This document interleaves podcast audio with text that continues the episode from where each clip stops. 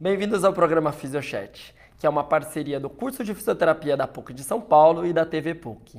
E hoje o nosso tema é muito interessante. Com certeza muitas pessoas vão ficar curiosas em assistir essa entrevista até o final, porque nós vamos falar de um assunto é, que ainda tem muitas dúvidas, as pessoas não sabem direito como procurar tratamento. Quem nunca ouviu falar de crianças que fazem xixi na cama por muito tempo? Será que isso é normal? Será que não é normal? Então, isso se chama enurese. E para falar um pouquinho sobre enurese com a gente, nós trouxemos uma especialista, a fisioterapeuta Joseara Reis. Bem-vinda, Joseara. Obrigada. A Joseara ela é formada em fisioterapia, ela é mestre em ciências pela Faculdade de Medicina da USP. Ela é especialista também em uroginecologia e é fisioterapeuta no Hospital Municipal Infantil Menino Jesus. O ano passado, ela foi premiada como melhor prêmio na categoria de pediatria na, no encontro anual que tem no Congresso Mundial, o ICS. Então, seja bem-vinda, é, Josiara. E para começar a nossa conversa, eu queria que você respondesse essa pergunta que eu fiz agora na abertura, né? É normal criança pequena fazer xixi na cama? Até quando? Como é que a gente pode descobrir se isso é um problema ou não?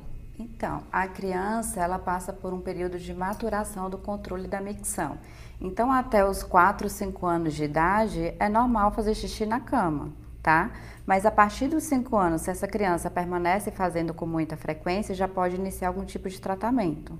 Então, 4, 5 anos, até 4, 5? Dá para esperar um pouquinho. Após os 5 anos, já pode investigar e iniciar algum tipo de tratamento. Porque as mães ficam incomodadas normalmente, Muito né? incomodadas. E às vezes elas te procuram antes disso, já querendo Procuram, já resolver? procuram resolver. Só que a criança ainda está em processo de maturação e tem que investigar até fatores hereditários. Às vezes, se o pai ou a mãe fez xixi na cama, a probabilidade do filho fazer já aumenta, né? Então Sim. precisa investigar. Às vezes os pais já fazem e querem que a criança melhore mais cedo, né? É, e Porque hoje é bem mais rápido a, a hora de, tirar a fralda, né? Mas mesmo assim, ela ainda tem um processo que é normal. Normal. Tá. Sim, sim. Acho os até cinco importante isso daí que você falou da fralda, já que a gente está falando de criança. Como é Porque que eu tô nessa fase, eu sei como é. Porque tem umas polêmicas, né? Sim, ah, meu sim. filho tirou a fralda super cedo, ah, o meu tá demorando. Uhum. Tem um, um período? Como é que funciona essa história do Tem um- desfraude? A criança, ela tem o período dela, tem o momento dela. O que relato é que a partir dos dois anos e meio, a criança já deve adquirir o controle da micção durante o dia, tá? Então, durante o dia ela já pode estar desfraldada.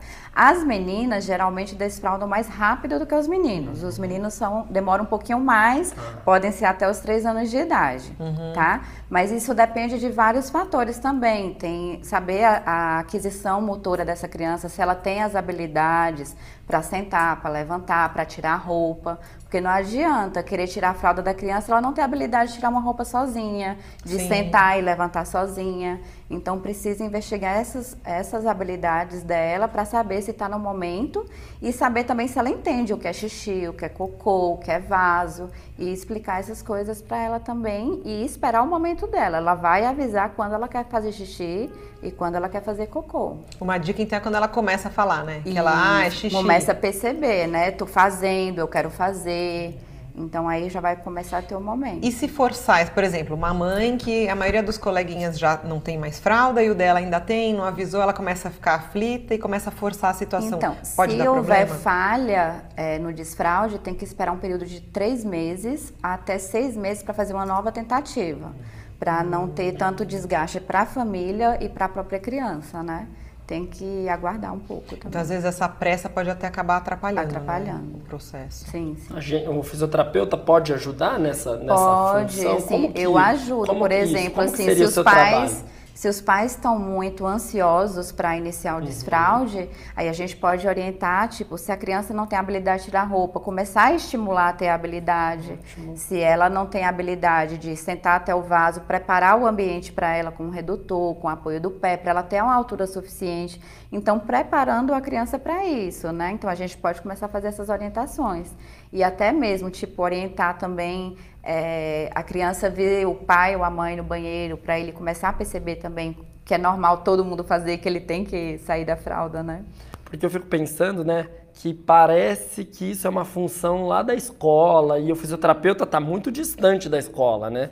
Então, como que você consegue educar o paciente para que ele consiga chegar até você e saber que ele, né, acho que esse programa é até importante para isso. Como que você pode mostrar para o pai ou para a mãe que é importante, como que você vai poder ajudar nessa é porque fase? as crianças hoje elas entram muito cedo na escola, Uhum. né? Então já a partir do berçário e tudo, então a própria escola já tem as regrinhas de tipo levar de hora em hora no banheiro, né? Então já vai estimulando esse hábito. Aí quando chega em casa, os pais não sabem esse hábito, Uhum. então acaba gerando conflito. Então É. falta um pouco de comunicação aí entre eles. Durante a semana faz certinho na escola, final de semana Não desanda, né? é. E assim, informação com o pediatra também. O pediatra tem que passar para os pais esse processo, né?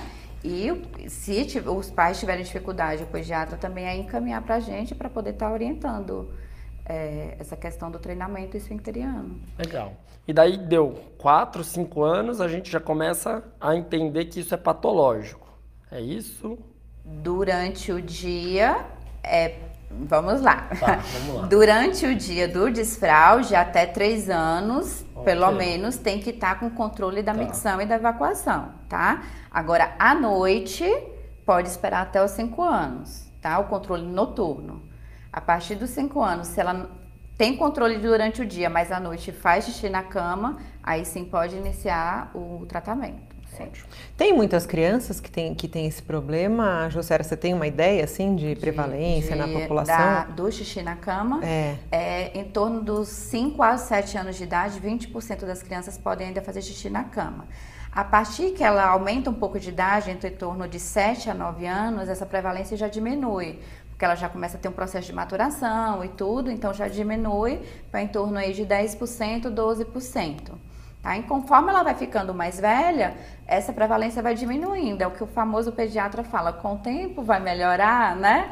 Mas a gente pode antecipar esse tempo e começar o tratamento mais cedo, né? É porque é muito desconfortável, né? Sim, Então, sim. assim, você pode ajudar e se a gente sabe que tem um tratamento. Isso, já É, porque às vezes já socialmente começa, né? Sei lá, vai querer ir para uma fe... dormir na casa do amigo, a Uhum. festa, festa do pijama, pijama. vai fazer uma viagem, vai dormir na casa de um amiguinho e tudo começa a gerar alguns conflitos, a criança começa a ficar incomodada, né? É, socialmente é ruim, né? E tem alguma causa já especificada da, da enurese? Então, a enurese, ela, que é o xixi na cama, vamos deixar bem claro, É, né? Ela tem várias possibilidades, fatores que podem estar associados, né? Como eu falei, tem um fator hereditário. Se o pai ou a mãe fez xixi na cama, a probabilidade do filho fazer é até de 20%, 17% se os dois fizeram. Se o pai e a mãe fez, ou se só a mãe fez e o pai fez, aí já diminui um pouco Tá. né? Tem fatores relacionados ao sono, né? É, os pais sempre falam que a criança que faz xixi na cama tem um sono muito pesado. E já tem estudos de polissonografia que fala que, ao, pelo contrário, essa criança ela não entra no sono profundo, ela tem vários microdespertares ao longo do sono. E aí a secreção hormonal acaba alterando, que é a vasopressina, Ah, né? sim. Então ela não, a secreção hormonal não vai para diminuir a produção de urina, acaba produzindo mais urina. Então essas crianças geralmente tem aquela criança que é muito agitada durante o sono, mexe muito na cama, né?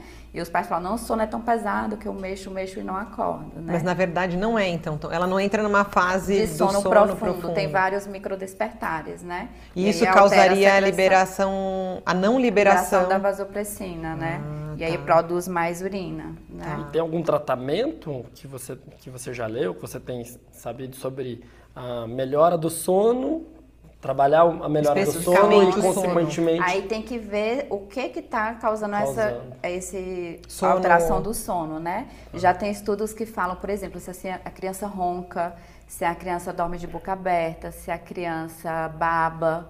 Isso já tem estudos também falando de crianças que têm problemas de adenoide e problemas de amígdala, então gera uma obstrução de vias aéreas e isso dificulta a qualidade do sono dela Sim. e além do esforço abdominal também. Então já tem também trabalhos falando que crianças que fazem cirurgias de adenoide e amígdala que melhora a qualidade do sono, Melhora a enurese. começa a melhorar a enurese.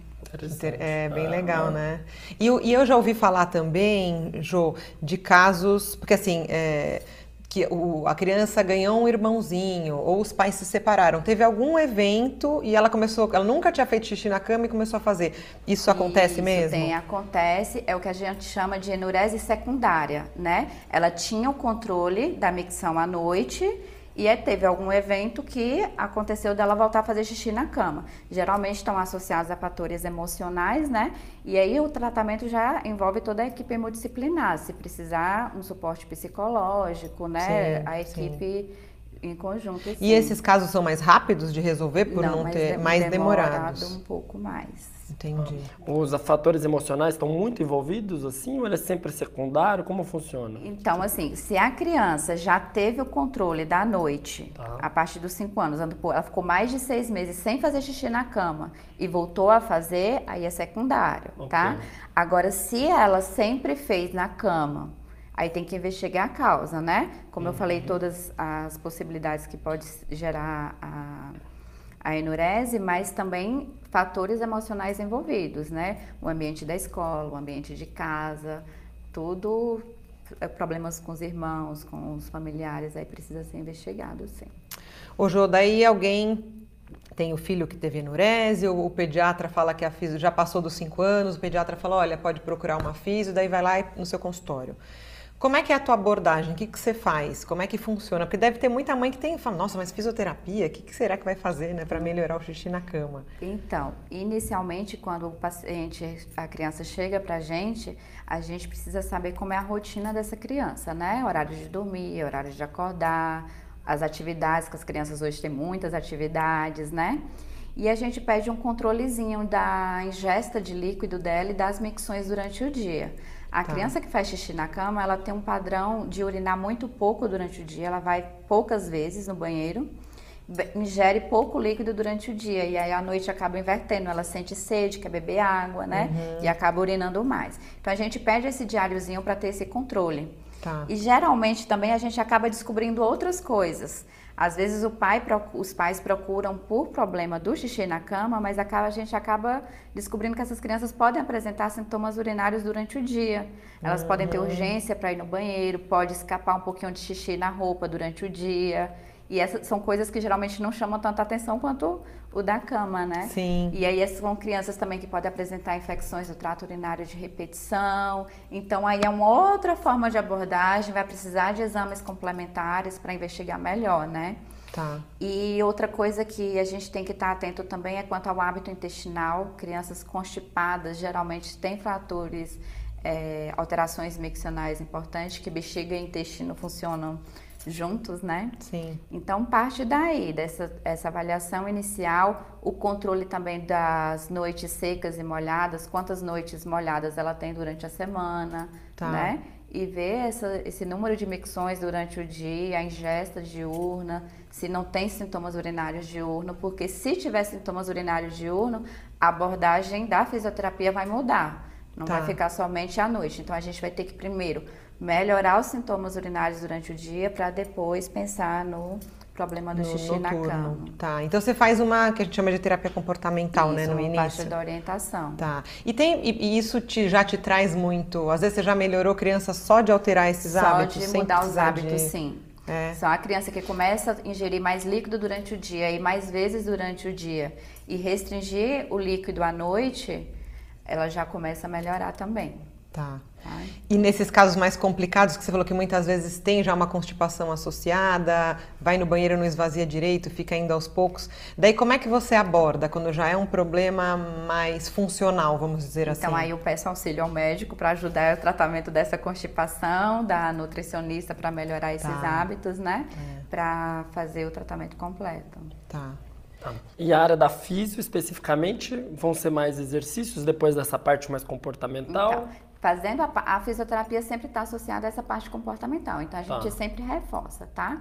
Então, assim, para o xixi na cama, o que existe hoje de tratamento? É, geralmente, a primeira linha de escolha são os tratamentos conservadores, que entra a fisioterapia, essa parte comportamental, e alguns recursos como o alarme noturno, que é um sensorzinho que coloca dentro da roupa da criança e ela acorda quando começa a fazer o xixi na cama.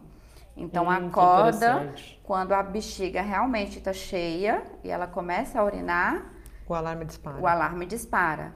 É isso é muito é, bem deixar claro que é diferente dos pais que têm o costume de ir lá e acordar a criança duas, três Põe vezes um alarme na a hora que eles querem, né? Isso, então eles programam, tipo, vou acordar ela duas vezes na noite.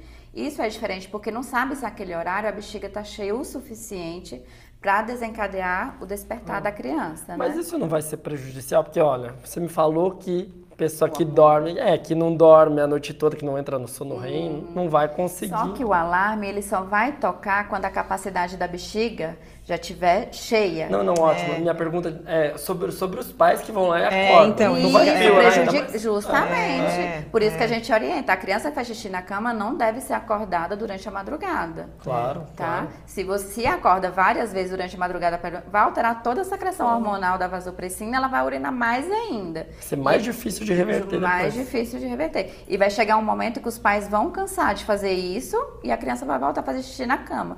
É o que, que eles, é o que eu falo. Vai vai atrasar o tratamento.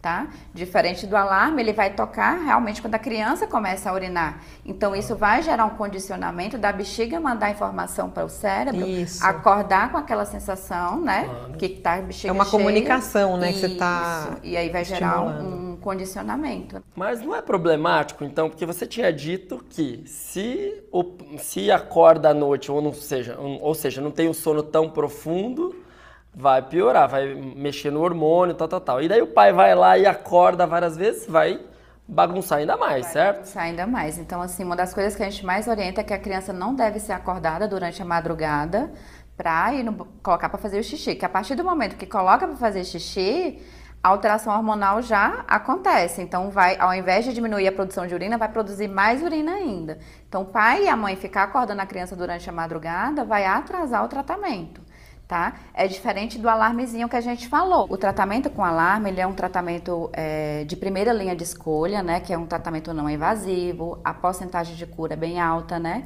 E como a gente já comentou, é um tratamento de condicionamento. Então, ele só vai acordar a criança quando a criança começa a urinar na cama. Tá. Então, vai acordar na hora certa, então não vai gerar aqueles problemas de alteração hormonal que a gente já comentou, né? Então, o sensor, ele fica dentro da roupa da criança, né? Deixa eu ver o sensor. O sensor de umidade, ah, ele tá. fica dentro da roupa da criança, não incomoda, tá? O fio pode passar por dentro da roupa se ela mexer muito e ela pode dormir com um bichinho de pelúcia. Tá. tá? E, a, e, a, partir do momento que ela começa a fazer xixi na cama, que molha, ele ah, já começa agora você pôs a o tocar. Dedo na água e encosta, só encostar. Só qualquer umidade ele já começa a tocar. Tá. tá? Então, assim, é um tratamento de condicionamento, o tratamento pode variar de 4 a 6 meses. Então, assim, é o tratamento que tem porcentagem de cura de até 70% a 80%, tá? Então, é o tratamento de primeira linha, tá? E é diferente de um tratamento medicamentoso. O que, que acontece com o tratamento medicamentoso para o xixi na cama? Inicialmente começa a tomar o remédio, a criança começa a melhorar, mas quando suspende a medicação, ela tem recidiva. Então, a recidiva acaba sendo muito alta, diferente do tratamento com alarme, em que a recidiva é muito baixa, é cura, né, mesmo. Mas a gente hoje, não sei se no mundo, mas no Brasil, o que mais se utiliza é o tratamento medicamentoso. Tratamento medicamentoso, tá? tá? Isso já está caindo, então, aí por terra. Isso, então, assim, é um tratamento medicamentoso, que geralmente é o hormônio, que é, é caro, tá? É um tratamento caro, o hormônio, para diminuir a produção de urina à noite. E conforme a criança para de tomar essa medicação, ela vai Volta voltar a fazer xixi na cama. A recidiva é muito alta e a porcentagem de cura com o alarme ou com a medicação é, é abaixo de 50%. Tem Entendeu? algum estudo comparativo, alarme versus medicamento? Tem, vamos publicar, oh, apresentar na ICS esse primeira, ano. Primeira mão. Ah, então você não pode divulgar ainda os não, dados? Eu, a gente sabe que o alarme é, a porcentagem de cura chega a 75%. Cura é resolução completa da enurese, tá? Nunca mais fazer. Isso, e o tratamento com a medicação é abaixo de 50%, tá? E a recidiva da medicação é muito alta. Vai uhum. voltar a fazer xixi na cama. E da enurese, os casos que nós tivemos de recidiva foram devido a casos emocionais, como a gente falou, problemas secundários. Qual, qual é o tempo do follow-up das reavaliações que vocês Seis acompanham? meses. Seis meses, tá? tá? A enurese, ela é dita que tem cura quando a criança fica seis meses sem fazer xixi na Ótimo. cama. Então, ela parou de fazer xixi na cama, ela precisa fazer um acompanhamento depois de seis meses Se dentro desses seis meses ela teve um episódio ou outro isolado, ela ainda não está curada, ela teve uma melhora. Mas se ela ficou seis meses sem fazer xixi na cama, aí assim ela já tem um critério de cura. Legal. E eu vi que você trouxe mais um. Mais é, um. é um outro alarme que é bem parecido com um bichinho de pelúcia, só que é uma caixinha, Ah, né? tá, tá. Ah, tá. Tem um sensor de umidade também que fica no saquinho, né? Ah. E esse é preso na roupa da criança. Tá. Só não tem a questão Ah, tá. lúdica para que é criança, né? lúdico, é. E também em contato com a urina ele começa a despertar. Apitar. E é fácil de encontrar? é, no Brasil a gente acha isso fácil? É caro? Não Como é que muito fácil, tá? Tem alarme tem um site próprio, né? Esse daqui é personalizado, quem quiser entrar em contato, eu tenho um contato para poder passar, né? é? Tá. E tem outros tipos de alarme que além de tocar, ele vibra. Mas não é encontrado no Brasil, aí somente no exterior, é mais difícil. É melhor? O custo dele, o com vibra vai ajudar mais, mas não tem uma Não, resposta não tem, superior, tá. não, a só o que toca, tá? É, Tem criança que mesmo tocando não desperta e o pai que acorda e tem que ir lá? Tem que ir lá, É? isso. Nas prim- nos primeiros meses de tratamento, nos primeiros momentos, mas a partir do Tá. momento ela já começa a acordar, tá? Tá. Agora, se houver falha, tipo, aconteceu alguma coisa, não tá respondendo, aí tem que investigar se não tem esses problemas que a gente falou, de sintomas urinários diurnos. Sim. Aí tem que investigar um pouco melhor lá Ah. com o diáriozinho miccional. Tá. Jussiara, você falou aí desse trabalho aí, que é em primeira mão. Eu fiquei um pouco curioso para saber como é que foi esse outro trabalho que você ganhou o prêmio lá né, nesse congresso internacional. Conta um pouquinho dele pra gente. Então, esse outro trabalho que nós realizamos foi comparando duas técnicas, que é o biofeedback e a eletroestimulação, em crianças com disfunção miccional. Ou seja, além dela fazer xixi na cama, ela perde xixi durante o dia, ou tem sintomas de urgência, vai muitas vezes no banheiro, Tá. tem infecções urinárias de repetição, tem constipação com escape fecal, então vários outros sintomas. E essas técnicas, elas são muito eficazes na cura, na resolução desses problemas, né? Então, esse trabalho, nós comparamos o biofeedback e a eletroestimulação, que são as técnicas mais utilizadas em crianças. São técnicas não invasivas, né? A criança, é, uma precisa da colaboração da criança, então precisa ser uma criança que tenha um entendimento. E a outra técnica, que é a eletroestimulação, ela não necessita tanto da colaboração da criança. Então, pode ser utilizadas para crianças menores ou crianças que têm alguma dificuldade de interagir mesmo. E daí você comparou as duas técnicas Isso. e teve diferença de uma e outra? O que teve de diferença entre uma e outra? Os resultados são similares. Ambas as técnicas elas tiveram resposta completa acima de 80%, tá? Tá. O que diferia uma técnica da outra foi o número de sessões.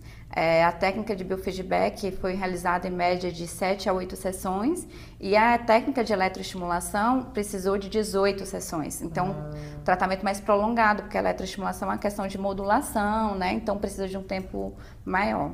Um é mais, mais, mais passivo e o outro mais, Mais ativo. ativo, Então, justamente. ativo foi mais rápido. Respondeu mais rápido. Mas você não selecionou, por exemplo, eletroestimulação para quem tinha urgência e bio para quem não, Não, foi randomizado. miccional randomizado. Geral. Geral. Tá. E não misturou as técnicas, Não né? misturou. É o próximo trabalho também associando as técnicas. E no teu consultório você associa. Associa. E daí você tem uma resposta Mais melhor é, quando você associa. Isso. Falando assim, sem comprovação ainda científica. Mas é, a resposta, além de ser mais rápida, né? é, a criança também, tipo, como ele falou, um é passivo, então a criança às vezes pode fazer com mais frequência, né? Tá. Até mesmo em casa, e o outro, a, a outra biofeedback. sessão fazer no consultório. Então isso acaba diminuindo o tempo de tratamento, né? Lógico. Ao invés de fazer um tratamento de seis meses, um ano, a gente consegue fazer em até três meses. E barateando meses. também, né? E diminuindo O os custo. custos, isso.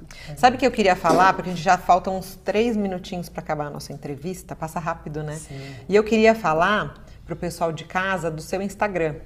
A Josiara, ela tem um Instagram, é, quem, quem segue essa rede social é Físio Underline Pélvica.